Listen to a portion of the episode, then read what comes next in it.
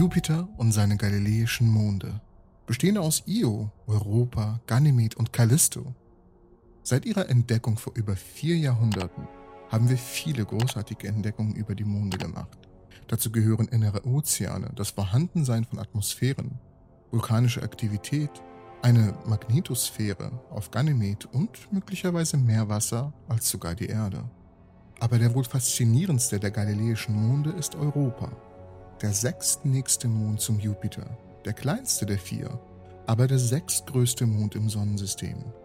Dieser Mond hat nicht nur eine eisige Oberfläche und ein mögliches warmes Wasserinnere, sondern gilt auch als einer der wahrscheinlichsten Kandidaten für das Leben außerhalb der Erde. Er ist auch etwas kleiner als der Erdmond. Die Umlaufbahn ist nahezu kreisförmig und liegt in einer durchschnittlichen Entfernung von 670.900 Kilometern von Jupiter, 664.862 Kilometer bei der Periapsis und 676.938 Kilometer bei der Apoapsis.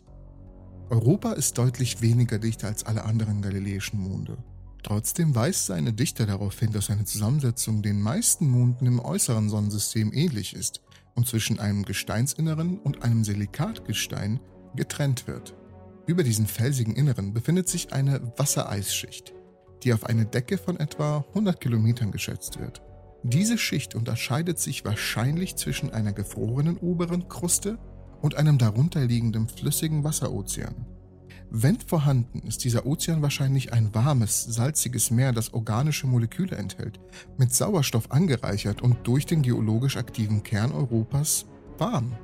Die markanten Markierungen, die Europa durchziehen, lineal genannt, sind ein weiteres Hauptmerkmal, von dem angenommen wird, dass es sich hauptsächlich um Albedo-Merkmale handelt. Seit die Voyager-Mission 1979 an Europa vorbeiflog, waren sich die Wissenschaftler auch der vielen Bereiche aus rotbraunem Material bewusst, die Brüche und andere geologischen Merkmale auf der Oberfläche, die Europa bedecken. Spektrographische Befunde legen nahe, dass diese Streifen und andere ähnliche Merkmale reich an Salzen wie Magnesiumsulfat oder Schwefelsäure sind und durch Verdampfen vom Wasser abgelagert wurden, die aus dem Inneren austrat. Europas eisige Kruste verleiht ihm ein Albedo, also sein Lichtreflexionsvermögen, von etwa 0,64, einem der höchsten Werte aller Monde. Das Strahlungsniveau an der Oberfläche entspricht einer Dosis von etwa 5400 Millisievert pro Tag. Eine Menge, bei der ein Mensch, der einen Tag der Strahlung ausgesetzt wird, schwere Krankheiten bekommen könnte und sogar den Tod. Die Oberflächentemperatur am Äquator beträgt etwa minus 160 Grad und an den Polen minus 220. Jetzt sollten wir die Basics über Europa kennen und können dann wohl zu dem wichtigsten Thema kommen. Die Suche nach dem Leben auf Europa. In den letzten Jahrhunderten glaubten alle, dass der Mars der wahrscheinlichste Planet in unserem Sonnensystem ist, der das Leben jenseits der Erde unterstützt. Aber nach Jahrhunderten der Teleskopbeobachtung, jahrzehntelanger Forschung, ist das Versprechen, das Leben auf dem Mars zu entdecken, einfach nur noch schwer zu halten. Jetzt konzentriert sich die wissenschaftliche Aufmerksamkeit auf Europa. Es könnte ein noch besserer Kandidat sein, um Leben zu finden als der Mars. Damit das Leben vorhanden ist, sind drei Grundvoraussetzungen vorhanden. Flüssiges Wasser, chemische Bausteine und eine Energiequelle. Die Oberfläche Europas ist sehr kalt und mit Eis bedeckt. Dieses Eis bildet auf dem Mond eine Kruste. Unter der Kruste ein 100 Kilometer tiefer unterirdischer Ozean aus flüssigem Wasser. Die Forscher glauben, dass der Ozean reich an gelösten Ionen ist, insbesondere Magnesium, Natrium, Kalium und Chlor. Organismen auf der Erde leben in ionenreichen Lösungen.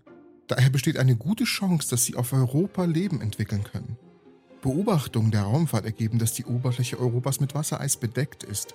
Das Eis und andere Materialien auf der Oberfläche Europas werden mit Strahlung von Jupiter bombardiert, die sie in einige der chemischen Bausteine des Lebens verwandeln könnte. Dazu gehören freier Sauerstoff, Wasserstoffperoxid, Kohlenstoffdioxid und Schwefeldioxid. Wenn diese Verbindung den unterirdischen Ozean erreichen kann, können sie wertvolle Nährstoffe sein, um das Leben zu beginnen und zu erhalten. Das Meerwasser kann mit den Gesteinen und Mineralien des unterirdischen Meeresbodens reagieren und andere Nährstoffe freisetzen, um das Leben zu unterstützen. Europas Position im Weltraum liegt im mächtigen Gravitationsfeld des Jupiter diese starke Anziehungskraft hat den Mond in eine Umlaufbahn gebracht, in der eine Atmosphäre ständig dem Jupiter zugewandt ist. Die elliptische Umlaufbahn bringt Europa alternativ näher und weiter vom Planeten weg. Diese abwechselnde Zunahme und Abnahme der Gravitationskraft auf Europa führt dazu, dass sich der Mond bei jeder Reise um den Planeten verlängert und entspannt. Diese innere Bewegung erzeugt in Kombination mit den benachbarten Monden ausgeübten Gravitationskräften innere Reibung und Wärme in Europa. Die innere Wärme Europas könnte die Energiequelle sein, die das Gefrieren des unterirdischen Ozeans verhindert Organismen auf der Erde wurden in den subglazialen Seen der Antarktis und in den heißen ionenreichen Gewässern hydrothermaler Quellen entdeckt. Das Leben in den unterirdischen Ozeanen Europas könnte auf ähnliche Weise unterstützt werden.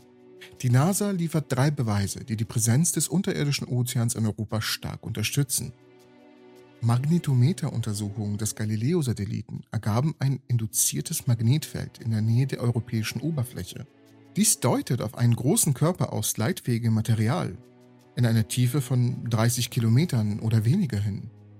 Die Oberfläche von Europa weist Bänder, Brüche und mehrringige Aufprallstrukturen auf, die auf das Vorhandensein von mobilem Material darunter hinweisen. Die Oberfläche Europas weist großräumige Brüche auf, die den tektonischen Platten auf der Erde ähneln. Diese deuten auf eine bewegliche Schicht unter Europas Kruste hin, die die Kruste stützt und ihr ermöglicht, sich zu bewegen. Das Vorhandensein von Magnesiumverbindungen auf der Oberfläche Europas deutet darauf hin, dass Wasser aus dem unterirdischen Ozean durch Quellen oder Entlüftungsöffnungen an die Oberfläche gelangt. In diesem Fall würden diese Eruptionen Ionen und Mikroben aus dem darunterliegenden Ozean abgeben.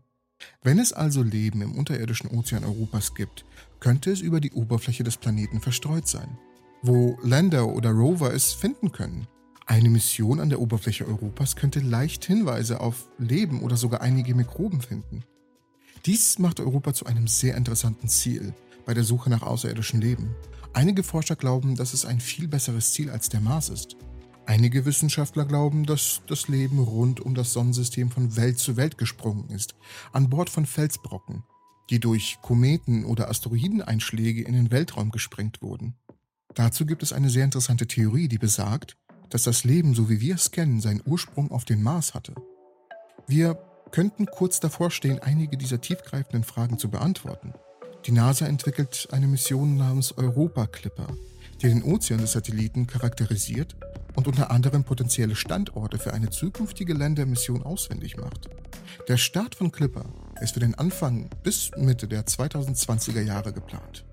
Und damit bedanke ich mich fürs Zuschauen.